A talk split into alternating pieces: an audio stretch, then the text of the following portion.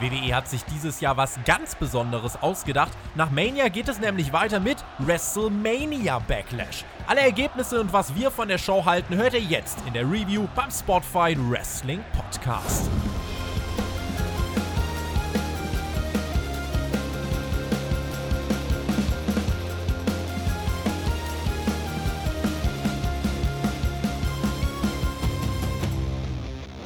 Die Road to WrestleMania Backlash hat endlich ein Ende und gemäß den Gesetzen der Logik stand heute Nacht dann bereits erwähntes WrestleMania Backlash an. Und weil wir nun mal nichts anderes vorhaben, werden der Flöter und ich genau jetzt die abgelieferte Show analysieren. Ich begrüße euch, ich begrüße mich auch und vor allem begrüße ich den Jay zu meinem Jimmy Uso. Ich begrüße den Herrn Flöter mit Ö in der großen WrestleMania 37 Aftershow Party. WrestleMania 37, wo bist du denn hängen geblieben? Wir sind bei Backlash, WrestleMania Backlash und wir machen jetzt hier die beste Review aller Zeiten, die es jemals gegeben hat zu einem WrestleMania Backlash. Ja, äh, das WrestleMania, das größte, das größte aller ever. Also äh, geht ja gar nicht besser. Und ich glaube, nächstes Jahr wird das auch viel schlechter und danach auch, ja. Äh, sag mal, Flöte, haben wir eigentlich inzwischen einen Teamnamen? Nö, brauchen wir einen? Nö. Ja, wir haben ja mal gesagt, wir erfinden einen irgendwie, ne? Ja. Ja, vielleicht kann der Chat uns ja helfen. So richtig, die Vorschläge ja. bisher waren noch nicht so, waren noch nicht Doch, so, dass es waren, es waren viele Vorschläge da, aber äh, nee. Wir müssen das noch abstimmen. Ihr schreibt jetzt nochmal und äh, wir, ja, hm, genau, schauen wir mal. Äh, ja, aber dann gehen wir in die Show, dafür sind wir ja hier und wir hatten eine Kickoff-Show und wir hatten in der ja. Kickoff-Show sogar tatsächlich ein Title-Match, ein waschechtes. Das hätte mir ja fast das Tippspiel kaputt gemacht, äh, wenn da jetzt nochmal so ein Titelwechsel kommt. Äh, Hätte doch nicht gezählt, erzählt. Marcel. Ja, Hätte doch das, nicht gezählt. Nein, es zählt immer nur ja. das, was äh, bei uns angegeben ist. Kommen wir am Ende drauf zum Kickspiel äh, und äh, schauen da, wer gewonnen hat. Jetzt gab es aber eine spontane Open Challenge von unserem Seamus. Äh, kurze Proben und dann die große Überraschung. Es kommt weder Umberto Carrillo raus, äh, noch kommt Mansur raus, es kommt Ricochet raus. Der ja. bekommt ein Kick-Off-Show-Match, äh, nettes Match, schöne Story da erzählt wurde. Äh, ballert Seamus erstmal direkt ein Knie in die Fresse, das war so unsere Geschichte, die hat auch richtig gesessen, nice Impact. Und dann gewinnt er am Ende mit einem weiteren Knie und eben nicht per Bro-Kick. Und dann haben wir die Story hinterher noch, dass Ricochet noch sich Mantel und Hut krallt von Seamus und Seamus dann sauer ist. Ja, so ging das in die Nacht. So ging das in die Nacht. Was mir gefallen hat daran, um das jetzt nicht zu ausschweifend zu machen, es war ein Kickoff-Match, ja. Es war die erste Titelverteidigung von Seamus. Diesmal wirklich. Äh, also es gab einen Ringgong, es gab wirklich was zu sehen. Und es hat, hätte gezählt. Es hätte gezählt. Äh, der Titel bleibt aber, wo er ist. Was mir gefallen hat daran, war aber, dass diese, dieser Aspekt offen gelassen wurde, ja, okay, das war jetzt nicht geplant, weil er kommt nicht in Ringgear, der Ricochet. Er hat eine Jeans an, er hat eine Weste an. Natürlich läuft mein Oberkörper frei, Backstage rum, das wissen wir alle. Aber das sind so die Kleinigkeiten, das war schon okay. Und du hast gesagt, das Knie ins Gesicht, das hat man schön aufgebaut und dann am Ende geil verkauft. Ja? Also da waren ein paar Spots drin, wo ich sage, yo, da gab es eine schöne Zeitlupe beim ersten Knie, Ricochet hat es da voll erwischt, war da so ein bisschen benommen, konnte nicht so richtig aufs Ringseil, hat ein bisschen gedauert. Aber haben wir erst gerätselt, ist das jetzt Botch oder war das jetzt irgendwie geplant? Und dann das Finish war eben nicht der Pro-Kick, sondern es war das zweite Knie ins Gesicht. Und damit, äh, ja, 1, 2, 3 bleibt der Titel, wo er ist. Aber wir hatten einen kleinen Aftermath, nämlich Ricochet klaut den Mantel und den Hut. So äh, macht, ne? Was man halt so macht, es war zumindest keine Krone. Ja, dafür kriegt er dann noch ein bisschen auf die Mappe. That's ja, it. Das war, das war die Pre-Show. Ähm, das Interessante war, die Pre-Show war genau eine Minute zu spät zu Ende. Das heißt, wir haben um 1.01 Uhr erfahren, was unser Kickoff-Show-Match ist. Das war also sehr gut für unseren Tipp, dass da keiner gespoilert werden konnte. Äh, das war eine Minute später, weil nämlich sobald die Show beginnt, ist halt Ende. Und dann beginnt die Show. Ja, die Show begann und die Show begann mit einem Auftritt von Michael Jackson. Es wurde gesungen, cause this is Thriller, Thriller night and no one's gonna save you and the beast about to strike. Das war, glaube ich, das Theme des Abends. Ihr werdet später verstehen, wenn ihr die Show noch nicht gesehen habt. Nein, Rhea Ripley gegen Asuka gegen Charlotte Flair war unser erstes Match. Da war schon eine Viertelstunde rum, da ging das dann erst los. Ne? Also man hat uns so ein bisschen mhm. auf die Warte, Warte gespannt. Wir haben Eddie Orengo wieder gesehen, unseren Referee. Ähm, der hat die Seile für Charlotte Flair aufgehalten. Leider kam da keine Storyline mehr später, kann ich schon verraten. Aber Herr Flöter, was hatte denn äh, die Charlotte Flair da an? Das hat ja groß Hype gemacht. Freunde, das hat mich so irritiert. Äh, wie gesagt, wir haben es zusammengeschaut, über Discord gequatscht dazu und ich war so irritiert von den Kuhflecken. Von den Kuhflecken. Das waren oh, keine Kuhflecken. Das waren Kuhflecken. Das waren Nein. Kuhflecken bei. Ob Nein, das jetzt mal bei Charlotte Kuhflecken waren. Was soll denn das sonst gewesen sein, wenn das keine Schuh Es waren Dalmatiner-Flecken, es waren Hundeflecken, du hast es einfach Was? nur nicht kapiert. Warum denn Dalmatiner? Hat Charlotte Flair hat Cruella de Vil von 101 Dalmatiner nachgemacht, Herr Flöter. Ja, das, das hat man doch gesehen. Und du meinst Kuhflecken. Erzählt er mir 10 Minuten was von Kuhflecken. Egal, ich fand generell in diesem Match und auch in diesem Anfang die Mimik von Charlotte sehr toll. Ähm, Ripley ist die, die uns später ähm, groß die, die Brutality zeigt. Also das Match, es baut sich so auf. Es ist immer einer gegen einen, wie man das kennt. Und die andere Dame liegt dann eben draußen. Ja, äh, später, hinterher, als dann Rhea Ripley auch erwacht ist in diesem Match, gab es dann alle drei gleichzeitig im Ring. Und dann hat mich dieses Match auch schön überzeugt. Und das ging dann los mit einem Moonsault nach draußen von Charlotte Flair, wie sie ihn halt zeigt. Hat nicht ganz getroffen. Es gibt noch einen Double Superplex. Äh, Flöter, bis hierhin vielleicht mal deine Einschätzung dieses Matches. Ja, ich lese gerade im Chat Cowlet Move Flair. Das, genau das habe ich gesehen. Groß an dieser jetzt, Stelle. Jetzt mal, sind vergesst das mit den Dalmatinern. Ja, das mit den Dalmatinern ist natürlich Quatsch. Aber du hast vieles gesagt. Also es war halt am Anfang dieses, wir isolieren uns gegenseitig und immer nur zwei im Ring. Und das ist so ein bisschen ein Problem bei den ja, Triple Threat Three, wie man es auch mal sehen will, ähm, hat man dann ein bisschen mehr aufgelöst. Dann war es halt 33 äh, zu 33 zu 33 Booking. Ja, jeder hatte seine Spots. Das war okay. Äh, ganz ehrlich, das Match war besser als ich gedacht hatte. Also ich hatte nicht so wahnsinnig viel erhofft, äh, erhofft ehrlich gesagt, nach Asuka gegen Rhea Ripley bei WrestleMania, weil das hat mir nicht gefallen. Da habe ich ja damals auch äh, böse drüber gerentet und ich habe jetzt nicht gedacht, dass jetzt irgendwie viel mehr bei rumkommt, aber ich habe Rhea Ripley oft abgeschrieben und ich muss jetzt hier sagen, das war das erste Mal, dass ich so ein Stück weit ein bisschen Brutality wenigstens gesehen habe und dass die Darstellung im Match mir durchaus gefallen hat von Rhea Ripley. Wir haben die alte Flair-Storyline, das war bei Ric Flair schon so, das ist bei Charlotte nicht anders. Wenn jemand von denen rote Kleidung trägt, dann ist es ziemlich wahrscheinlich, dass die verlieren werden. Ähm, ist nicht immer so, aber in dem Fall war es dann auch wieder so. Was passiert? Asuka und Ripley, die verbünden sich kurz. Dann gibt es aber die Double National äh, äh, Dingens, Natural Selection von äh, Charlotte. Es gibt einen Double Pin, so in alter Roman Reigns-Manier. Hinten raus schöne Sequenz. Alle wollen halt ihre Finisher nacheinander durchbringen. Hin und her schönes Chaos. Das Match hat mich zu dem Zeitpunkt gekriegt. Am Ende geht die Riptide erst nicht durch. Dann flieht Charlotte irgendwie komisch aus dem Ring raus. Da kann der Flöter gleich mal sagen, was da denn los war. Riptide an Asuka geht dann durch und Rhea Ripley gewinnt clean unseren Opener in einem, wie ich finde, ganz ordentlichen Match. Ja, ganz ordentlich, trifft's gut. Also wie gesagt, ich bleibe dabei, das war besser als das WrestleMania-Match um den Titel.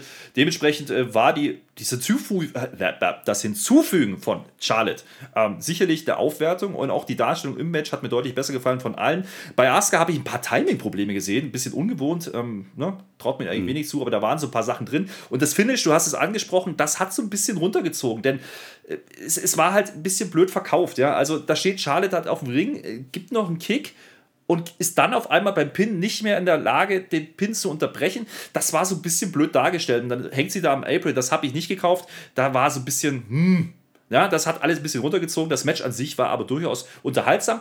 Ähm, danach gab es natürlich noch die lange Nase von Rhea Ripley. Das fand ich dann wieder kacke. Aber mein Gott, man kann ja alles haben. Das Match war besser, als ich es erwartet hatte. Ja, fand ich auch. War ein guter Opener. Ich möchte mich Tillose anschließen. 120 Zuschauer und nur 18 Likes. Äh, das geht so nicht, Leute. Ich brauche schon so ein paar nicht. Daumen, sonst äh, kann ich gar nicht weitermachen. Ja, aber Flöter macht weiter. Ich mache weiter, denn es, wir kamen zum SmackDown Tag Team Match.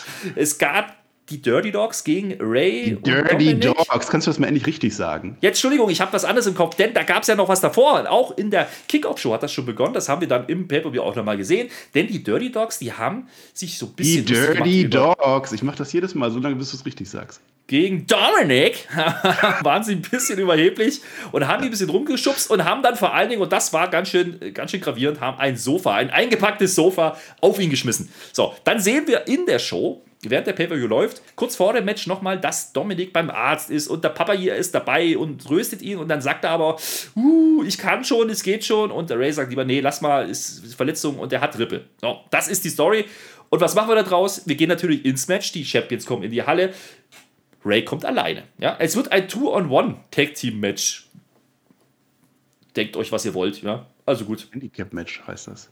Äh, Handy, naja, es war ja, also die haben schon getaggt, also so wirklich Handicap, ich weiß auch nicht. Äh, Ray Mysterio kommt in Batman-Gear, kann man das so sagen? War eine kleine Reminiszenz. Das war ein 70er Jahre ja. Batman. Na, na, na, na, na, na, na, na, na, na, na, na, na, na, na, Batman. Pow, you know ja, what I mean. Ja, ja Schönes das Bier, waren die. Ja. Ja, war, war eine Kassette hier, ja. Aber äh, das, das Match läuft halt, wie man es erwarten konnte. Also Ray kriegt am Anfang so ein bisschen Offensive und dann dominieren ganz klar die Champions. Und es gibt ein paar Hope-Spots, aber so wahnsinnig viel passiert dann nicht. Äh, Rey Mysterio verletzt sich dann offensichtlich am Knie. Ja, da haben wir schon spekuliert, oh, gibt es hier eine Referee-Stoppage oder irgendwie sowas, aber er kämpft weiter und weiter. das war so der, der, der Matchverlauf zum Anfang und äh, da gab es ein paar tolle Aktionen, also auch von den Champions. Ganz ehrlich, mir haben die gut gefallen, die Dirty Dogs, denn äh, da waren ein paar äh, Sachen, so Assisted Fame Esser, dann gab es dieses Rausslide-Segment von, äh, von, von Ray, ja, und äh, mit Whip-In quasi und er landet in den Kick von Sigler. Da waren coole Sachen dabei, also ich muss schon sagen, das hat mir gefallen. Mhm. Waren, waren schöne, schöne Moves dabei. Ein Assisted Fame Esser gab's. Äh, ja, der Ray, der konnte halt nicht mehr laufen zwischendrin. Sein, äh, sein Sohn hatte halt die Rippen äh, kaputt und der war aber nachhaltig geschädigt. Das war unsere Story. Der konnte ja äh, eine Stunde später oder so nicht mehr, während Ray halt nur äh, kurzfristig seine Probleme hatte. Ja, und die Dirty Dogs, die machen halt mhm. das Problem, also die Dirty Dogs, jetzt sage ich selber, die machen halt das Problem, äh, dass, dass die halt die Bösen sind und die möchten ihn lieber bestrafen, anstatt einfach zu pinnen. Im Grunde hätte zu diesem Zeitpunkt das Match schon längst enden können, weil Ray einfach nicht mehr konnte. Hätte es, gab es aber so nicht. Es gab dann ein Double TDT gegen beide Gems von Ray Mysterio. Das gab dann diese Hoffnung wieder, es könnte doch was gehen. Und äh, Ray erinnert sich dann doch wieder, dass er doch irgendwie Knie hatte. Aber das gab uns die Möglichkeit äh, zu erleben, wie Dominik doch noch in die Halle kommt. Der Thunderdome jubelte schon vorher, da war noch gar nichts zu sehen. Da haben wir schon gedacht, oh, was ist denn jetzt los? Dominik kam jedenfalls zum Ring. Äh, wird aber nicht gleich eingewechselt, ja. Also der Ray bleibt im Ring. Es gibt den Zigzag, es gibt einen Nearfall. Der Hot Tag wird nur angeteased. Ja, diese Wechsel gab es nicht. Und äh, Dominik ist sich währenddessen, ich habe das beobachtet, aber ein bisschen unsicher, welche Seite der Rippen denn jetzt eigentlich verletzt ist. Mal hält er da, mal hält er da. Kleinigkeiten, aber ist mir aufgefallen, fand ich ein bisschen, bisschen blöd, ja, weil das Match an sich war top unterhaltsam, ja. Gab einen Top Rope Bulldog gegen Root, ja, da waren ein paar Sachen dabei und Ray taggt nicht, denn er hat Zweifel dran, ob seine Söhne manchen jetzt denn so fit ist, wie er denn ja, Er will seinen Sohn beschützen. Sein Sohn ist halt verletzt, der kann nicht, der will sich hier opfern. Nee, das will er nicht. Deswegen will er eigentlich nicht tacken. Aber erst im allerletzten Moment, wenn es dann so gar nicht mehr geht, wenn Ray selber so zerstört ist, dann geht er so rüber, will aber immer noch nicht. Und dann macht der Dominik das. Er taggt sich selber ein. Ja, taggt sich selber ein und das ging fast nach hinten los, denn er kassiert beispielsweise den Spinebuster. Ein paar Aktionen auf die Rippen äh, zu dem Moment haben wir dann gesagt, okay, das Match bis hierhin war eigentlich echt gut. Ja? Also da hätte man, hat man viel gemacht. Es gab halt diese Under Underdog-Story mit der Verletzung. Dominik kommt doch, ähm, die Verletzung von Ray, die man verkauft hatte. Da waren viele Sachen drin, wo ich sage, okay, das habe ich gekauft. Und dann artete es so ein bisschen aus, ein bisschen Overbooking von dieser Underdog-Story. Ich weiß nicht, wie du es empfunden hast. Es gipfelte dann darin, dass äh, der gerade noch an den Rippen verletzte Dominik den Frog Splash von dritten Seil zeigt. Titelwechsel 1, 2, 3. Das Match war zu Ende. Der Pin ging diesmal gegen Root. Das war das Einzige, was ich hier zu bemängeln habe. Es ging vielleicht einen Tacken zu lang und man hat am Ende vergessen, dass man eigentlich die Rippen verkaufen wollte. Ganz genau. Also das hat sich am Ende ein bisschen wiederholt war halt so, wir haben halt die Mega-Underdogs, die noch mehr Underdogs wurden in diesem Match und die Heels wurden immer noch healiger. Hätte man auch vier, fünf Minuten kürzer machen können. Und dann das mit dem Frog Splash, das hat mich richtig gestört, weil wir haben eben diese Mega-Story, dass, dass äh, Dominik seine Rippen kaputt hat ohne Ende, gar nichts mehr kann und dann gewinnt er aber per Frog Splash und verkauft es dann auch nicht wirklich weiter. Egal, es war der Good Feel Good Moment äh, dieser Show. Es war das erste Mal, dass Vater und Sohn gemeinsam Tag Team Champions sind. Ähm, mhm. Und im Grunde war das das, was der WrestleMania Card noch gefehlt hätte. Man hatte da dieses Match ja nur in die SmackDown Pre-Show von WrestleMania gepackt. Dieses Feel Good Moment, das wäre super gewesen. Da, äh, aber jetzt war es halt WrestleMania, Backlash, äh, haben wir das dann auch irgendwie mit drin. Ja, aber ansonsten, dieses Match hat mir sehr gut gefallen, überraschend gut. Und deswegen reden wir auch länger drüber, als wir eigentlich vorhatten. Ja, absolut. Darum war auch eine Stunde rum und bis dahin, ganz ehrlich, das war ein sehr, sehr guter, also es ist kein 5-Sterne-Pay-Per-View, aber es war ein sehr guter Pay-Per-View bis dahin.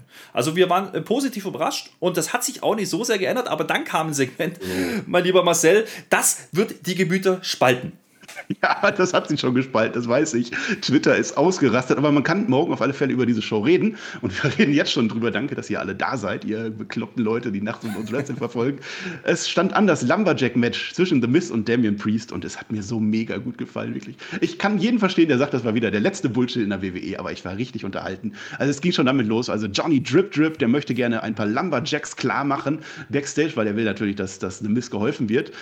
Und dann geht er da vorbei und die Lumberjacks haben einen eigenen Lockerroom. Da steht ja, dann auch Lumberjacks drauf. Ja, was haben sonst? sie. Ja. Er macht sie auf und was passiert? Wir erinnern uns, Damien Priest hat bei SmackDown gesagt, es ist mir egal, wer die Lumberjacks sind und wenn es Alien-Zombies sind und er macht auf und es sind Alien-Zombies oder zumindest Zombies. Es war wunderbar, es war wunderbar. Und diese Zombies hatten alle Holzfälle-Hemden an und die Zombies gehen dann alle in Richtung Regen und sie verfolgen die Leute. Wir haben eine Zombie-Apokalypse erlebt, Herr Flöter, wie geil war das? Lieber Marcel, du kennst mein Verhältnis zu Zombies. Ich habe es vorhin schon gesagt im Vorgespräch, bevor wir hier live drauf gegangen sind mit der Review. entweder Katzen oder Zombies. Eins von beiden und das Ding ja. ist geil. So, ich ja, habe ja. die Hasen bei WrestleMania gefeiert. Was ich jetzt was soll ich denn daran jetzt nicht feiern? Das waren Zombies, verfickte Zombies. Ja, Hätte und man so ein Zombiehase dabei sein können. Ein Zombiehase wäre da geil gewesen, der reingehüpft kommt und dann fällt der Kopf runter oder irgendwie sowas. Das habe ich noch vermisst. Ansonsten war da alles drin. Ein Elvis-Zombie. Wir hatten einen Elvis-Zombie. Stellt euch das mal vor. Das war ja gerade grandios. Und Nebel, überall Nebel. Also das war ja, also die Inszenierung ja. war top. Ja. Die Screens waren alle weg, also der ganze Thunderdome war leer. Es war nur noch irgendwie Wasteland. Ja, es war ja. Zombie Elvis. Kann es besser gehen als Zombie Elvis? Nein. Nein und Miss sagt noch, äh, hör mal, das, das, interessiert mich jetzt. Konzentrier dich mal darauf mein Match, äh, ein Wrestling-Match, ja. Vergiss doch mal die Zombie-Apokalypse hier, sagt er. Und dann machen die weiter, als wäre nichts gewesen. Das war so cool. Ja, der, der, der, der Michael Cole und so, die, der, war ja nicht, ist egal. Das andere Team, das saß da. Äh, die haben das erstmal nicht gestört. Am Anfang saßen sie da und als die Zombies dann nach und nach näher kamen und als da noch ein Zombie unten von dem Kommentatorenpult hoch war, da waren die dann auch kurz weg. Äh, dem Ref ist das völlig Wumpe. Man steht im Ring und der läutet die Ringglocke und es geht erstmal in den Lock-up. Ja. Und die Zombies stehen alle drumherum. Und die Zombies sind so schlau, die kennen die Wrestling-Regeln, die gehen nicht in den Ring. Das sind halt Lumberjacks. Das sind Lumberjack-Zombies. Lumberjack-Zombies. Ja, ja, ganz klar. Lumberjack-Zombies. Böse Zungen haben ja behauptet, Johnny hat da in der Lumberjack-Kabine eigentlich Raw-Fans gefunden. Das stimmt aber nicht, liebe Leute. Das waren Zombies. Das waren wirklich Zombies. Ja. Rasch echte Zombies. Also, gelacht wie jetzt. Ja, ja das, also oh. wir hatten sehr viel Spaß mit dem Segment. Das ja, muss man schon mal sagen. Darum kommt es an. Darauf kommt es an. Wir hatten mega Spaß. Es hat mich so unterhalten. Ja, äh, Miss krabbelt irgendwann unter den Ring, um vor den Zombies wegzugehen. ja. ja. Zombies sind dumm. Zombies sind dumm. Die klettern nicht hinterher.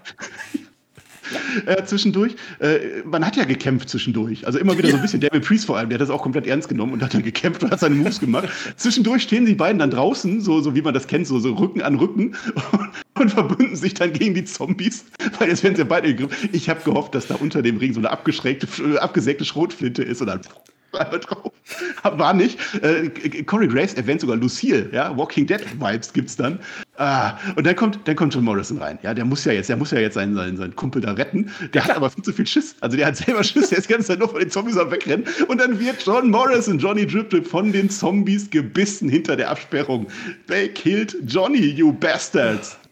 Freunde, das war so, das war, das war Cinematic Match in Real Time. Das habe ich mir notiert und wir haben den Fiend gefeiert, als er kam. Die Story am Ende, okay, geschenkt, aber Leute, wir haben es gefeiert, als die sowas gemacht haben. Jetzt machen sie es Realtime mit Zombies im Ring. Das waren zwar keine Hasen da, aber das war noch geiler wie WrestleMania. Und ganz ehrlich, ja. um ein bisschen Ernsthaftigkeit reinzubringen, man kaschiert halt einfach, dass Miss gegen Priest das schlechtere Match ist. Morrison gegen Priest haben wir gesehen und das war ein Top-Match bei Raw. Dementsprechend war das genau das, was man machen musste. Es war natürlich eine Cross-Promotion, gar keine Frage für Army of the Dead, der Film, der bei Netflix kommen wird, mit Batista übrigens, der auch lustigerweise teilweise dazu getweetet hatten, während das so passierte. Also da war viel drin und die haben nicht nur Johnny getötet, sondern da passierte noch mehr. Die haben auch noch Mist gefressen. Ja, also Match geht ganz normal zu Ende. Es gibt einen Hit the Lights, uh, One, Two, Three. Damien Priest gewinnt dieses Match. Dann gehen die Zombies alle auf The Miss im Ring und fressen The Miss auf. Die, die, die Kommentatoren stört das dann auch nicht weiter. Im nächsten Match kommt dann Corey Graves. Hör mal, haben die nicht gerade The Miss gefressen? Und Michael Cole, egal, wir müssen jetzt Wrestling machen. Und dann machen sie weiter Wrestling. Äh, Grüße an der Stelle an Shaggy. Heute hätten wir Shotzis Panzer gebraucht. Ja, absolut. Ordnen wir das kurz ein. Sind wir ehrlich, natürlich, das hat mit Wrestling nicht viel zu tun gehabt, aber Wrestling ist auch Unterhaltung. Ähm, ihr könnt das schlecht finden, ihr könnt das auch, äh, keine Ahnung, ich fand es lustig, es war besser, als, als ich das Match ja. im Normalen gesehen hätte, glaube ich, wenn man einfach jetzt normale Lumberjacks dahingestellt hat. Und dass da irgendwas passieren würde, das war ja klar. Und man hat es gut gelöst. Jetzt sind Mr. Morrison gefressen, weiß nicht, ob die jetzt erstmal weg sind. Vielleicht kommen sie auch als Zombies wieder, als Raw-Zombies oder so. Keine Ahnung. Aber Priest gewinnt das Match natürlich und das ist auch richtig so. Also äh, da hat man keine, keine Späße mehr gemacht. Am Ende der Ausgang steht dann, Damien Priest hat gewonnen. Damit ist diese Fehde auch durch und das ist gut so. Priest geht als Sieger raus. Fertig ist. So, richtig. du hast es gesagt, es ging direkt weiter. Ja, dann saßen die Kommentatoren da und haben sich gewundert, während sich Pat McAfee noch äh, Gedanken gemacht hat, ob Miss jetzt wirklich tot ist und ob er jetzt wirklich aufgefressen wurde. hat er im Kurs sich so gedacht, naja, wir machen weiter. Wir sind ja immer noch beim Pay-Per-View. Machen wir weiter, machen wir mal ein Title-Match. es gab ja. dann Bailey gegen Bianca Belair. Natürlich eingeleitet wie immer mit tollen Videos, gar keine das, Frage. Das war nicht der dankenswerteste Spot auf der Karte. Äh, definitiv nicht. Und wir haben uns zwischenzeitlich gefragt, was, was zeigt man denn so in diesem Bild-Up-Clip für dieses Match? Weil außer ein paar Promos, ich gewinne, du gewinnst, ich gewinne, ich gewinne, du gewinnst doch nicht. Und überhaupt gab es ja nicht so wahnsinnig viel. Es ist die erste Titelverteidigung von Bianca Belair gewesen. Und äh, ja, Bailey hatte nicht so wahnsinnig großen Aufbau im Ring, hat auch nicht tolle Siege gekriegt, aber das Match war da. Und äh, das sind zwei Namen, die können miteinander gehen und das hat man dann auch gesehen. Du hast gesagt, es war nicht so dankbar. Und das stimmt, weil das Match an sich war so schlecht nicht. Also ich würde sogar sagen, das war mit dem anderen äh, Frauen-Tech, äh, nicht Frauen-Tech, Frauen-Championship-Match auf einer auf einer Ebene, aber es hat einfach darunter gelitten, dass vorher dieser Comedy, dieses Comedy-Zombie-Ding kam, ja. Da waren viele Leute einfach ein bisschen irritiert, was da jetzt kam. Bis dahin war es halt wirklich gut. So, und die Frauen haben es nicht. Es hätte noch irgendwo ein Zombie sitzen können oder so. Oder noch so ein ja, Arm. Ja, oder, oder ein Arm. Da liegt ein Arm und das wird eingesetzt als Foreign Object. Man weiß es ja nicht. Sowas kann ja passieren, hat man nicht gemacht. Also damit war die Zombie, die Zombie-Geschichte auch durch. Es war ein wirklich durchaus unterhaltsames Match. Bailey äh, geht halt am Anfang immer wieder aus dem Ring und äh, Bianca darf halt ihre Flickflacks und Sachen springen, das hat man gut dargestellt. Und das ist der Unterschied zu Rhea Ripley. Auch wenn Rhea Ripley mir heute gefallen hat, Bianca Belair liefert am Ende auch das ab, was sie verspricht äh, im Ring. Das äh, fand ich durchaus gut. Und mit, äh, mit Bailey hatte sie vor allen Dingen eine Gegnerin, die sie gut aussehen lassen konnte. Es ging dann so ein bisschen über den Ohrring-Spot, der ein bisschen vorbereitet war in der Promo, ging es dann zurück zum 50-50-Booking. Äh, Bailey mit einem Flying Elbow, es gab Near Falls. Da, waren, da war eigentlich alles dabei, was man machen konnte, oder? Mhm. Bailey macht irgendwann aus Versehen die Kamera kaputt. Da sehen wir, wie vorne irgendwie eine Abdeckung abgeht. Ja, 50-50 Booking, du sagst es. Äh, zuerst Bailey äh, sieht keine Schnitte und dann später wird sie aggressiver, weil sie eben auf diesen Ohrring eingeht, was Bianca Belair von SmackDown nicht gelernt hat, dass sie den absetzen sollte. Bailey lacht dann Bailey äh, Belair aus, äh, auch wieder diese fiese Lache immer drin. Ja, und dann kommt eben von Bianca Belair hinten raus die Brutality, die wir oft bei Rhea Ripley ver vermisst haben. Ja, gut, heute nicht, wie gesagt, aber äh, ja, sie wurde energischer und es äh, ging dann so weit, dass Bailey sich ein bisschen ablenken ließ, beziehungsweise sich selber ablenkte, indem sie mit dem Referee diskutierte und das gab dann die Möglichkeit, äh, ja, so ein bisschen wieder ins Match zu kommen. Ähm, vielleicht nicht ganz fokussiert, es gab noch einen Augenkratzer, es gab den Bailey to Belly, aber dann eben den Kickout und äh, dann kam wirklich die Championess, die Titelregierin wieder zurück ins Match und das Ende. Ja, das, ich, ich weiß nicht, wir haben wirklich uns drüber unterhalten und haben uns die Köpfe heiß diskutiert, war das jetzt gebotcht oder nicht. Ich beschreibe das mal. Im Endeffekt gab es einen Pin-Versuch, die Haare wurden um das Bein gewickelt von Bailey. Sie saß auf den Schultern, zog die Beine mit den Haaren an und dann glitten die Haare dahin. Die Beine ploppten zurück, aber sie saß immer noch auf den Schultern. Der Ref zählt durch und das war das Finish. Ja, man kann jetzt darüber diskutieren, war es ein Kickout, war es keiner? War das so geplant? Sollten die Haare aufgehen in dem Moment? Ich weiß nicht, wie ist deine Interpretation gewesen von der Endsegment? Ja, wir haben ja zusammengerätselt, tun wir nicht so, als wenn wir es nicht zusammengeguckt hätten. Ja, schwierig. Also dadurch, dass wir jetzt eine Live-Review machen, konnten wir es halt auch jetzt nicht nochmal äh, zurückspulen und analysieren. Man hat es nicht mehr in der Wiederholung gezeigt. Das spricht für einen Botch. Bailey hat es super gerettet am Ende, indem sie sofort äh, zu den Kommentatoren geht. Hör mal, ich will das nochmal sehen, ich will einen Videobeweis, geht in den Videokeller. Ähm, haben sie nicht gemacht, aber so wie es dann am Ende verkauft wurde und, und Bianca Belair rollt auch sofort raus ähm, und ich könnte es glauben, dass es so geplant gewesen ist, aber es war kein schönes Finish. Ansonsten fand ich es gut, wie diese Haare am Ende wieder eingesetzt wurden, äh, indem Bailey diesmal die Haare mehr genutzt hat als, Bianca, Belair eigentlich. Da waren äh, ganz gute Sachen dabei. Wir haben einmal so eine, so eine Rainmaker Clothesline, würde ich fast sagen, also wo, sie, wo sich Bailey an den Haaren zurück von Bianca Belair zieht und in ein Belly-to-Belly geht. Ähm, ja, was soll's. Das Match war ein bisschen schwächer als das Eröffnungsmatch, fand ich, als das andere Frauenmatch. Ja. Ich würde mir jetzt ich glaube, es gibt ein Rematch. Ich würde mir das fast wünschen jetzt. Ähm, Bailey hat einen Anspruch und dann möchte ich gerne ein Hair versus Hair Match haben. Also böse zu behaupten, dass Bailey aktuell denselben Friseur hat wie die Zombies, das habe ich so wahrgenommen. Ist aber ein anderes Thema. Ich fand es aber, wenn es wirklich ein Botch gewesen sein sollte, hat Bailey es am Ende gut gerettet, denn sie ging dann noch zum Kommentatorenpult, sagte zu Adam Cole, äh, nicht zu Adam Cole, zu Michael Cole, äh, jetzt guck dir das nochmal an, ich will die Zeitlupe nochmal sehen. Wir haben sie, wie gesagt, nicht bekommen. Also, wenn das wirklich ein gebotchtes Finish war und der Referee durchzählt, weil er durchzählen musste in diesem, diesem Moment, dann haben sie es gut gerettet. Ja? Also dann äh, war es äh, schön. Wenn es geplant war, ist es ein toller Aufbau für den Rematch. Äh, wie gesagt, das Match war, hat ein bisschen gelitten unter der Gesamtstimmung nach der Zombie-Apokalypse. Aber es war okay. Es war, man konnte das gut gucken und es war auch vom Timing her okay bis zum Finish. Ja. Es ist immer schwierig, nach einer Zombie-Apokalypse so eine Karte noch aufrechtzuerhalten. Die WWE kann Passiert ja öfters, ja, wer kennt es nicht. Wir haben es ja auch schon wieder vergessen, ja. Äh, deswegen haben wir auch unsere beiden Main-Event-Title-Matches äh, hinten raus noch. Bobby Lashley gegen Braun Strowman gegen Drew McIntyre war unser Raw-Main-Event für den Abend. MVP erzählt uns halt vorher noch kurz, dass Bobby heute gewinnt, so wie wir das kennen. Und dann gibt es in dem Match selber erstmal keine Allianzen. Man hat ja vorher überlegt, kann der Braun, haben die den vielleicht gekauft oder so? Nee. Mhm. Äh, dann hat sich aber Drew McIntyre sofort überlegt, äh, ich gehe doch mal jetzt zusammen mit dem Lashley und die haben einen, einen Double Suplex an Braun Strowman gemacht zu dem Zeitpunkt. Ja, haben sie. Äh, ich habe mir noch notiert, du hast während, des, äh, während der Entrances gesagt, oh guck mal, der Drew hat heute den Ich bin bald in der Midcard-Blick drauf. Ich kann, kann damit relaten. Ja. Hat man irgendwie so kommen, sehen kommen und auch er so ein bisschen. Auch das Schwert steckte wieder schief im Boden. Da, da war halt, da, der Push ist vorbei, glaube ich, erstmal. Ja. Zumindest wird er abkühlen. Aber das ist ein anderes Thema, da kommen wir nämlich gleich noch drauf. Denn während des Verlaufes, du hast gesagt, es gab keine so richtigen Allianzen, es gab aber dann so ein paar Spots, die man zusammen machte, nämlich einen sehr lang gehaltenen Suplex, weiß nicht, ob du das gerade schon erzählt hast. Wenn ja, dann habe ich mich auf den Chat konzentriert. Ist auch egal. Man hält jedenfalls Braun Strowman da bestimmt 10, 15 Sekunden in der Luft zusammen, also Bobby Lashley und Drew McIntyre. Aber es gab nicht einmal diesen Moment, äh, da gebe ich dir recht, wo es wirklich jetzt nach Allianz aussah. Also man hat es kurz angeteased, weil man es halt in der Story hatte, aber man hat es nicht gemacht. Ja, ja, wir hatten einen schönen Flying Double Vorarm von Braun dann nach draußen. Also es war das Match der Power Moves, so wie wir uns das auch gedacht haben. Das Match wurde genau so, wie wir uns das, also wie, wie, wie das jeder erwartet hatte. Die Big Moves, ein Fleischfestival habe ich mir aufgeschrieben, gutes Tempo sogar. Ja, dann will Braun irgendwann spielen. Er holt sich die Commander Assis Kiste, also die Ringtreppe, wämst die auf Lashley und wirft sie dann lässig weg. Die wird später nochmal verwendet. Es gibt einen schönen Claymore über die Barrikade an Braun.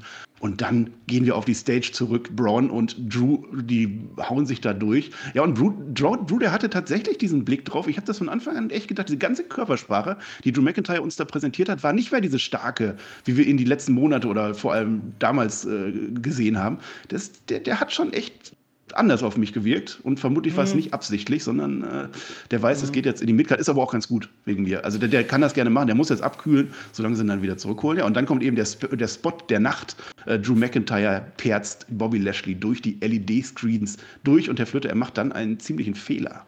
Ja, er lässt sich nämlich ein bisschen Gespräch verwickeln mit MVP und äh, ja, geht vor allen Dingen nicht nach. Also das wäre ja die Möglichkeit gewesen, vielleicht äh, irgendwie Bobby Lashley angeschlagen wieder raus. Guckt dann nochmal ins Loch. Es dauert alles ein bisschen lang und es gibt die mhm. Möglichkeit für Braun Strowman, oder es gibt Braun Strowman die Möglichkeit, auf die Ramp zu kommen und ihn wegzuwumsen. Und das passiert dann genauso. Äh, übrigens ganz kurz zu deiner Ausschweifung Richtung Drew McIntyres blicken. Ich habe es so nicht ganz gesehen. Also während des Verlaufes hatte ich schon den Eindruck, dass man Drew McIntyre durchaus äh, dominant dargestellt hat. Aber der Unterschied zum ersten Triple Threat war hier, dass es eben selten diese Ich isoliere ein Spots gab, bis zu diesem LED-Crash. Ja? Und äh, das hat dann die Möglichkeit gegeben, äh, Drew McIntyre gegen Braun Strowman auch wieder in den Ring, äh, Ringrichtung zu verlagern. Und äh, da war es dann so ein One-on-One-Ding. Und da sah Drew McIntyre jetzt nicht unbedingt wie Midcut aus. Also das kann ich so jetzt nicht unterstellen. Nein, im Match selber nicht. Aber so am Anfang auch das Engine und so. Ja, also ja. das ist, Braun Strowman liegt halt die ganze Zeit draußen. Der hatte vorher einen Move abgekriegt, als die da auf der Ramps sind. Und er geht eben nicht, Drew geht eben nicht hin, um ihn zu pinnen, sondern er möchte Bobby Lashley da aus dem Chaos rausholen. Hm. Ich weiß nicht, er hat den Kommentatoren nicht zugehört, er kennt die Wrestling-Regeln nicht, er weiß nicht, dass man in einem Triple Threat Match den Champion nicht pinnen muss blöd gelaufen und dann bekommen nochmal schöne Moves. Wir bekommen einen Senton Splash von Braun Strowman, ganz wichtig. Wir bekommen einen Michinoku Driver von Drew an Braun Strowman, ein schöner Clash hinten raus. Es gibt einen Choo Choo, der dann in ein Belly to Belly von äh, Drew McIntyre gekontert wird. Ja, dann, dann wird äh, Drew McIntyre gecatcht in eine Powerbomb durchs Kommentatorenbrüll. Also so eine Art Matches war das. Am Ende endet es damit der Running Power Slam von Braun Strowman geht nicht durch. Ein Claymore gibt's, aber Bobby ist in dem Moment zurück, Spear und wir bekommen eine Titelverteidigung, Herr Flöter. Und für mich macht das alles so Sinn und jetzt bitte eine neue Fehde für Bobby Lashley. Ja, unterschreibe ich so. Also es war ein schöner Heavyweight-Catch. Es war äh, fast-paster, habe ich vorhin gesagt. Das ist kein Deutsch, aber das ist so gewesen. Also es hat mir besser gefallen wie Drew McIntyre gegen Bobby Lashley bei WrestleMania Back. Nicht bei WrestleMania, nicht bei Backlash. Bei Backlash war es besser. Ähm, und ich ganz ehrlich, das Match war eigentlich viel zu gut für den Aufbau, den es hatte. Ja, das ist jetzt gar keine Kritik, weil es spricht für diesen Pay-Per-View. Das Match hat mir durchaus gefallen. Ich war gut unterhalten. Das Einzige, was man hätte vielleicht noch machen können, ist neben der Entrance Ramp, dass man die Halle noch ein bisschen mehr genutzt hätte, denn Triple Threat gibt das her. Ähm, hat man nicht gemacht. Es gab halt nochmal diese ja, Spots mit, mit der Railguard. Ähm, okay, ist trotzdem genug gewesen. Da waren viele, äh, ja, Bump-Aktion dabei gegen alle. Auch Braun Strowman hat äh, ein paar Sachen gezeigt, die man nicht alle Tage von ihm sieht. Das war alles soweit in Ordnung mit dem richtigen Sieger und äh, vor allen Dingen, ja, genau das passiert, was man eigentlich erwarten konnte. Braun Strowman kriegt den Pin, damit schützt man schon McIntyre, der jetzt aber wieder nicht Champion wird und dementsprechend erstmal ein bisschen abkühlen kann.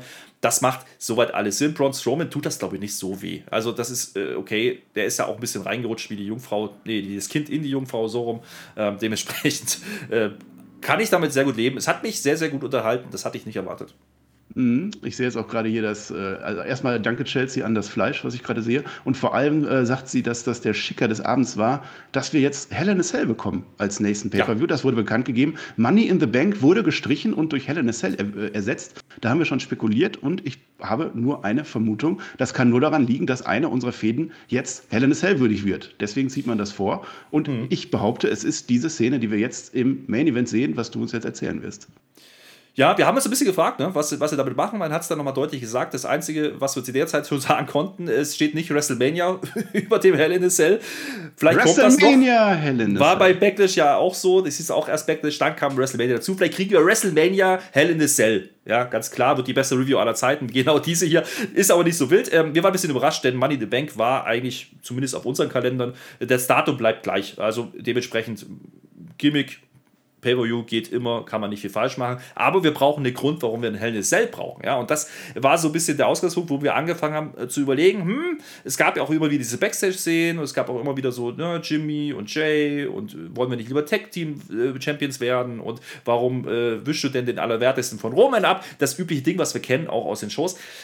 Und dann gab es, ja, in der Gorilla-Position, bevor Roman Reigns rausging, ja, stand Jay bei ihm, war ein bisschen ja, over the top muss man sagen, das hat Ray, äh, nicht Ray, hat Roman so ein bisschen genervt und hat gesagt, ach komm, jetzt, was bist du denn? Hast du nicht andere Sorgen? Guck doch lieber mal nach deinem Bruder, der macht mir eher Gedanken, da mache ich mir eher Gedanken drüber und schickt Jay Uso weg, geht alleine raus mit Paul Heyman, der im Verlauf keine Rolle spielen sollte. Das hat mich sehr verwundert, denn man hat ja die ganze Zeit aufgebaut, dass es mehrere Fronten gibt, ne? Jimmy, Jay, Seth Rollins, vielleicht noch ein Edge, da hätte man ja viel erwarten können und mit der Hell in the Cell mit, der, mit Gedankengang Hell in a Cell im, Hintergrund habe ich gedacht, okay, wir kriegen jetzt ja einfach irgendein No-Contest, irgendwas mit vielen Eingriffen. Das ist es nicht geworden und ich feiere das. Ja? Jedenfalls, Jay ist weg, Reigns alleine draußen und es ist Big-Time-Feeling. Once again, Roman. Diese Musik, dieser Auftritt, ich kaufe das, ich kaufe das alles. Ansonsten ist es 50-50-Booking und ich muss sagen, Cesaro kriegt hier richtig viel Spotlight in diesem Match. Cesaro, er kommt mit einem Mundschutz raus, auf den Vampirzähne drauf sind oder so Reißzähne. Äh, das hatte immer ein gutes Video dabei. Das war unser Held des Tages auf alle Fälle. Das kann man nicht anders sagen. Der wurde gefeatured in diesem Match. Äh, ja, diese Jimmy und Jay-Geschichte ist mega spannend und ich habe mich die ganze Zeit auch während dieses Pay-Views gefragt, was machen die? Wie, wie geht das aus? Es kann in so viele Richtungen gehen. Das ist wunderbar. Und am Ende hat man sich entschieden, Jimmy und Jay werden einfach gar nichts machen in diesem Match. Und das fand ich dann genauso gut. Ja, äh kommen wir gleich noch zu. Äh, gar nichts machen in dem Match ist richtig. Und äh, dabei belassen wir es. Denn geht, lass uns ein bisschen aufs Match ergeben, denn das war wirklich äh, gutes Storytelling. Es war deutlich langsamer, ähm, wie das Match davor, gar keine Frage. Das war von so, insofern von der Reihenfolge auch ganz gut gewählt. Es war aber nie langweilig, denn Cesaro, wie gesagt, kriegt sehr, sehr viel Spotlight. Und dann gibt es eine Szene, da geht er aus dem Ring und fällt auf den Arm, ja, auf den nicken Arm. Wir wissen, Uppercuts und so haben wir schon mal gesehen, ähnlich bei Seth Rollins bei WrestleMania. Aber was hier wirklich gut war, ist, dass man dieses, diese Arm-Schulter-Geschichte das ganze Match über verkauft und immer wieder zurückkommen lässt ins Match. Cesaro hat immer wieder seine Spotlights, trotz Schmerzen. Das war wirklich gut erzählt. Roman Reigns macht das, was Roman Reigns halt tut. Er ist ein erstklassiger Heel, lässt Cesaro auch gut aussehen in diesem Match. Ich habe da nicht viel zu meckern dran. Ganz ehrlich, Cesaro zwischendurch komplett on fire. Habe ich nicht erwartet. Es ist sogar so, dass Cesaro schon mal vor und einmal bei 1 auskriegt zu diesem Zeitpunkt. Also Cesaro gewinnt diese Anfangsphase. Ja. Roman Reigns muss ein Timeout nehmen, was Cesaro auch gewährt und der Ringrichter auch gewährt. Äh, ja, und dann der Uppercut-Train rollt. Ja, Choo-Choo es gemacht. Der hat seine Uppercuts verteilt, äh, ja, bis eben sein Arm kaputt ging. Und das wurde dann das ganze Match natürlich weiter so erzählt. Äh, also Cesaro schafft es zumindest, dass Reigns ernsthaft zweifelt. Ja, warum hat er Jay bloß weggeschickt? Ja, so, so hat man es dargestellt. Äh, und das fand ich auch wirklich gut. Also ich hatte überhaupt nicht das Gefühl, dass dass man hier Reigns komplett überlegen darstellen wollte. Das ist ein sehr, sehr kluger Schachzug gewesen von WWE, äh, die wirklich gleich gleichwertig darzustellen. Das hat mir wirklich sehr, sehr gut gefallen. Und äh, auch mit dieser Verletzung, man wirkt diesen Arm immer. Roman geht immer wieder auf diesen Arm. Das hat man. Das ist nichts Neues. Das ist Wrestling einmal eins, aber man hat es sehr, sehr gut umgesetzt. Ich habe das komplett gekauft. Wie gesagt, Big Time Feeling für mich. Und dann kommt kommt es immer wieder zu der Situation, dass Roman dieses Match halt dominiert aufgrund der Verletzung, aber er wird dann so ein bisschen cocky, er wird ein bisschen überheblich, fängt dann an zu quatschen, sich in Kameras zu wenden. Wie, Wie immer. immer. Wenn er sieht, es ja. geht nicht weiter, dann wird er fies. Ja, und äh, das endet aber darin, dass es eine Diskus Clothesline mit dem Arm gibt äh, an Roman Reigns, die hat wirklich gescheppert und äh, damit war Cesaro wieder ein Stück weit im Match drin. Ja, dann ging es wieder hin und her. Äh, Cesaro hatte zu diesem Zeitpunkt irgendwann äh, hinten am Nacken ein Blutfleck. Äh, das sah original so aus, als wenn ihn da ein Zombie gebissen hätte. Ich weiß, es war nicht so geplant, aber ich möchte daran glauben. Lass die Zombies jetzt ja. aus dem Spiel, dafür ist das Match so gut. Komm. Ja, das Match war wirklich gut. Äh, es geht halt dann weiter, dass das Roman Reigns dann aber doch am Ende doch äh, weiter die, die, die Power macht, die er halt hat. Er grüßt Daniel Bryan nochmal lieb. Also er macht Cesaro fertig und macht Grüße raus, äh, macht dann die Moves dann auch nach, die er da gemacht hat. Und ja, Roman redet halt lieber. Es ist diese Cockiness, er will jetzt nicht pinnen, ja. Und deswegen kommt Cesaro dann auch nochmal wieder zurück. Ja, absolut. Und äh, wie gesagt, es ging hin und her. Also 50-50 Booking meinen wir in dem Fall wirklich gar nicht negativ, weil das war von Darstellung her top. Ja, das, was ich bei SmackDown noch kritisiert habe, dass man Cesaro gleichwertig mit dem wiederkehrenden Jimmy dargestellt hat, das habe ich hier überhaupt nicht gesehen. Ja, und äh, so wie Roman Reigns die letzten Monate dominiert hat, ähm, kann man das machen mit einem Cesaro, der sein erstes Titelmatch bestreitet. Ja? Also Freunde, so geht das. Es gab sogar noch den Deadlift Superplex, ähm, der bis zu zweieinhalb reicht. Es gab den Sharpshooter-Ansatz von Cesaro, den er nicht richtig halten kann, weil eben dieser Arm schmerzt. Er greift dann aber um. Da waren viele, viele Kleinigkeiten da, viele, viele Storytelling-Elemente, die man da eingebaut hat, um diese ganze Geschichte, diese Gesamtgeschichte zu erzählen. Das hat mir sehr gut gefallen. Richtung Ende passiert das, was wir schon mal gesehen haben mit Daniel Bryan, aber es war besser dargestellt. Ja? Also Cesaro schläft am Ende ein, ja. Aber. Ein ganz wichtiges Element vorher noch: Cesaro ja. nimmt Roman Reigns in den Yes-Lock. Das ist die Achillesferse genau. von Roman Reigns. Klappt aber auch nicht. Reigns hämmert sich da raus und zwar genau so, wie er Daniel Bryan am Ende fertig gemacht hat bei SmackDown. Genau. Und dann, ähm, der, dann kommt der Spot, äh, der, der zum Finish führte und es ist der Ansatz der Guillotine und man spielt damit, dass Cesaro, kräftigster Mann der Welt, wir wissen das, diesen Arm nochmal wegdrücken kann, ja, aber es passiert eben genau das Gegenteil. Reigns zieht wieder an, dreht ihn nochmal rum, greift dann richtig zu und äh, damit ist das Match dann zu Ende gegangen mit dem, ganz ehrlich, mit einem Finish, was ich so kaufe. Man hat Cesaro in keinster Weise geschwächt. Das ist wirklich herauszuheben. Und du hast sogar gesagt, hey, der hat das so gut verkauft am Ende. Da hatte man wirklich das Gefühl, dass Cesaro da blau angelaufen ist und dann erst wieder aufwacht, nachdem es vorbei ist. Cesaro hatte danach definitiv einen blauen Kopf. Ich weiß nicht, woran es lag, ob es an dem Licht lag oder ob Reigns da wirklich ein bisschen gechoked hat. Keine Ahnung. Es sah so gut aus. Cesaro hat das so gut gesellt, Roman Reigns sowieso. Also äh, es hat mich wieder begeistert am Ende. Ja? Und äh, für den Charakter Roman Reigns, Pat McAfee fasst das gut zusammen. Dieses Main Event, this is home for him. Ja, Roman Reigns lebt das Main Event, er ist das Main Event und er gewinnt jetzt auch. Und so gerne ich es Cesaro natürlich gewünscht hätte. Und es wäre auch nochmal eine tolle Story gewesen. Äh, aber dass Roman Reigns jetzt hier weiter unser starker Mann ist und es gibt keinen Eingriff, es gibt kein DQ, es gibt nichts. Cleanes Finish ist für mich auch. Szene.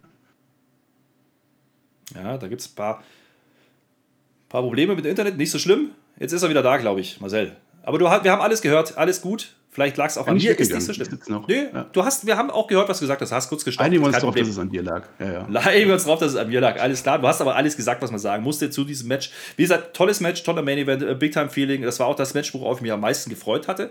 Mit dem Finish kann ich absolut leben. Reigns als Champion zu belassen macht Sinn. Gar kein, gar kein Thema. Ja, also das. Äh, kann man so stehen lassen. Da hat man nichts Falsches gemacht. Und man hat es vor allen Dingen, und das möchte ich herausstreichen, trotz dem Abgang Daniel Bryan und vielleicht auch Edge, den wir nicht mehr so schnell wiedersehen werden, ähm, geschafft, einfach Roman Reigns weiter in tollen Stories zu bringen. Mit einem Cesaro, der natürlich, da geht uns das Herz auf. Wir haben es ihm gewünscht und er hat es bekommen, sein erstes großes Titelmatch. Er hat es nicht gewonnen, aber es ist noch nicht aller Tage Abend, glaube ich. Denn es gab den Aftermath und der Aftermath ging ungefähr so. Ja, also, Champion, hm, alles klar. Es kommt der Jay, der den Jimmy gesucht hat. Ich weiß nicht, ob er ihn gefunden hat, das hat man nicht aufgeklärt. Kommt und fängt dann an zu attackieren. Geht auf Cesaro los. Äh, Roman Reigns lässt das halt auch passieren, gar keine Frage. Und wir hören Burn It Down, Marcel.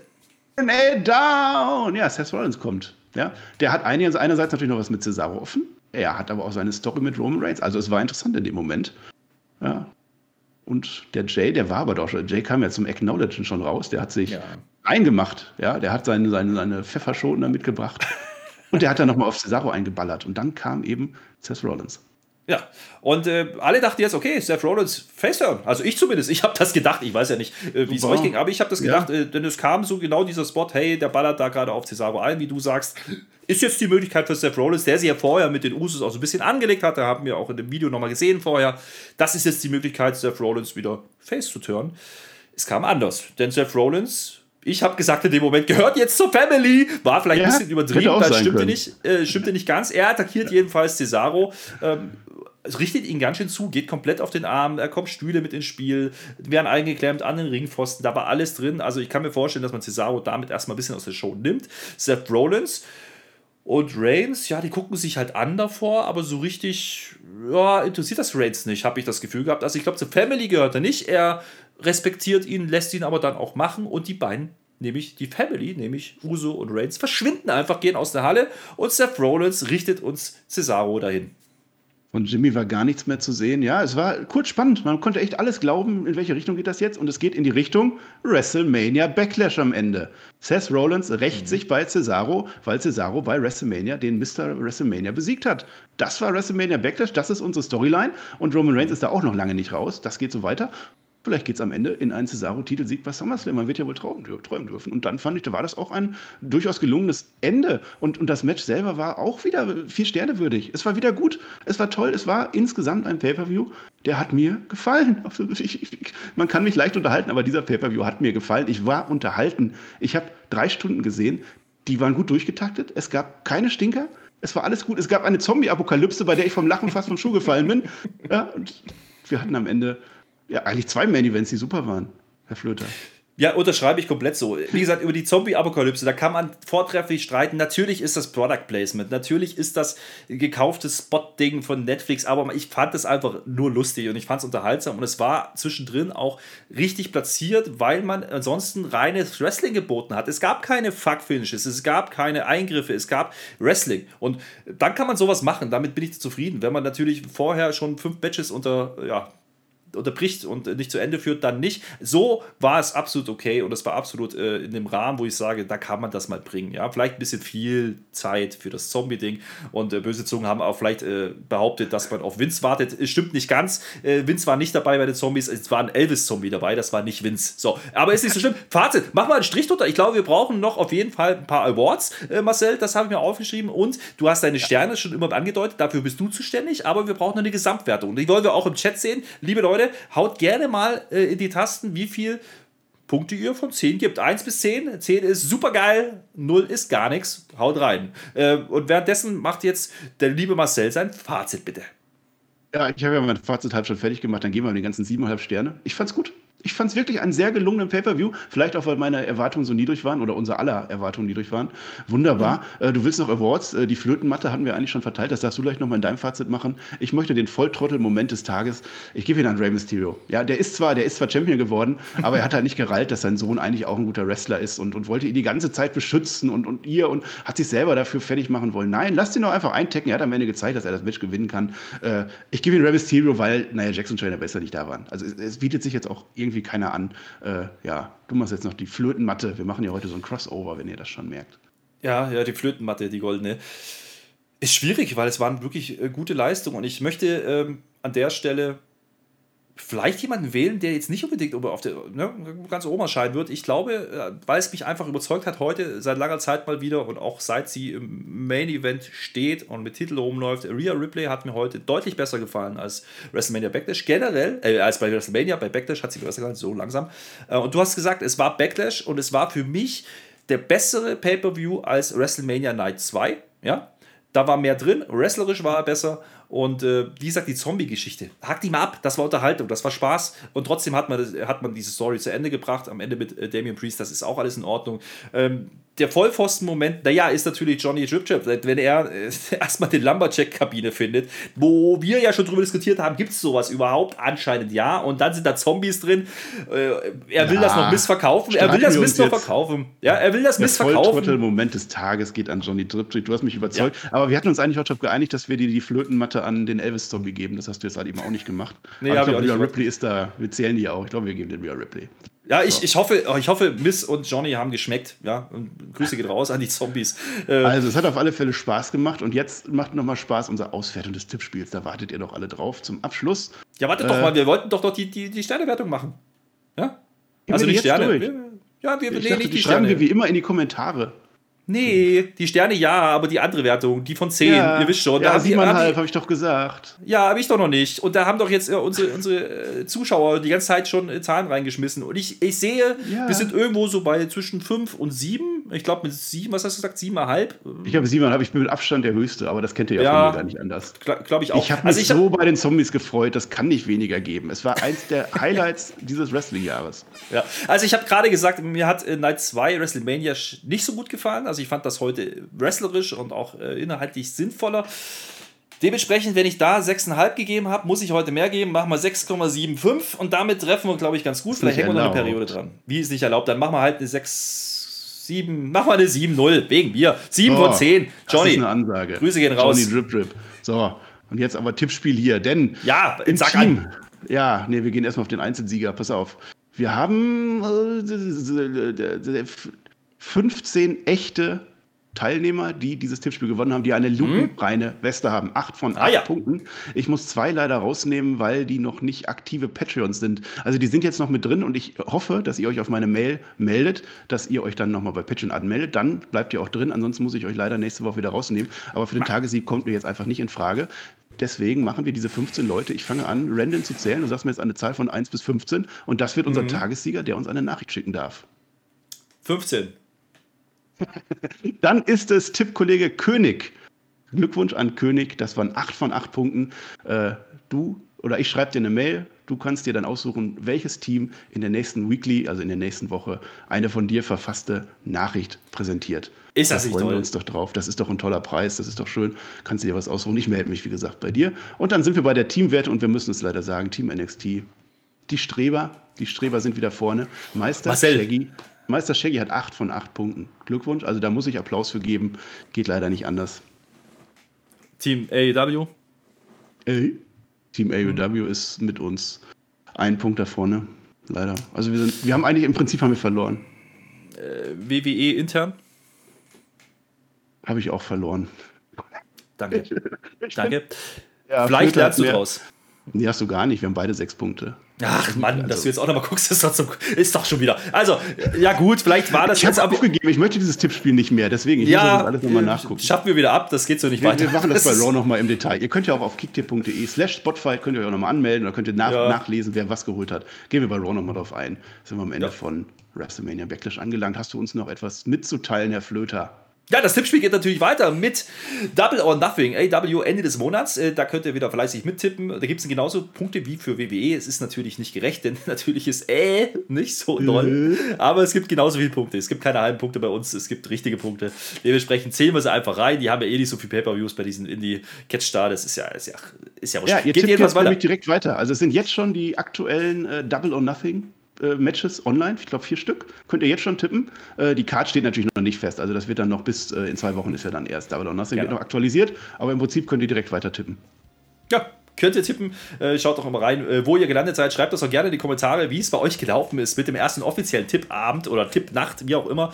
Da waren ein paar Sachen dabei, die richtig, richtig doll waren, wo, wo ich äh, dachte, okay, da haben viele äh, volle Punktzahl geholt. Also 15 Mann ist allerhand, finde ich. Aber gut, Freunde, mach mal Deckel drauf. Das war die WrestleMania Backlash Review. Live und in Farbe mit. Kameras. Die, Die beste, beste aller, aller Zeiten. Zeiten. Die beste aller Zeiten. Marcel, es war mir eine Freude. Für alle, die jetzt hier im Chat sind, wir machen natürlich noch weiter. Wir können gleich noch ein bisschen off-topic quatschen. Also, ohne hier. Wir machen gleich noch weiter. Wir machen noch Deswegen weiter. hauen wir dich jetzt raus. Ich mache die Abmoderation. Ich sehe gerade noch mal, das Spotfight-Universum hat gegen uns gewonnen mit 5,89 Punkten im Schnitt gegenüber 5,86 Punkten. Also Glückwunsch an euch alle. Ich mache Applaus. Ich bin raus. Ich sage Dankeschön und auf Wiedersehen.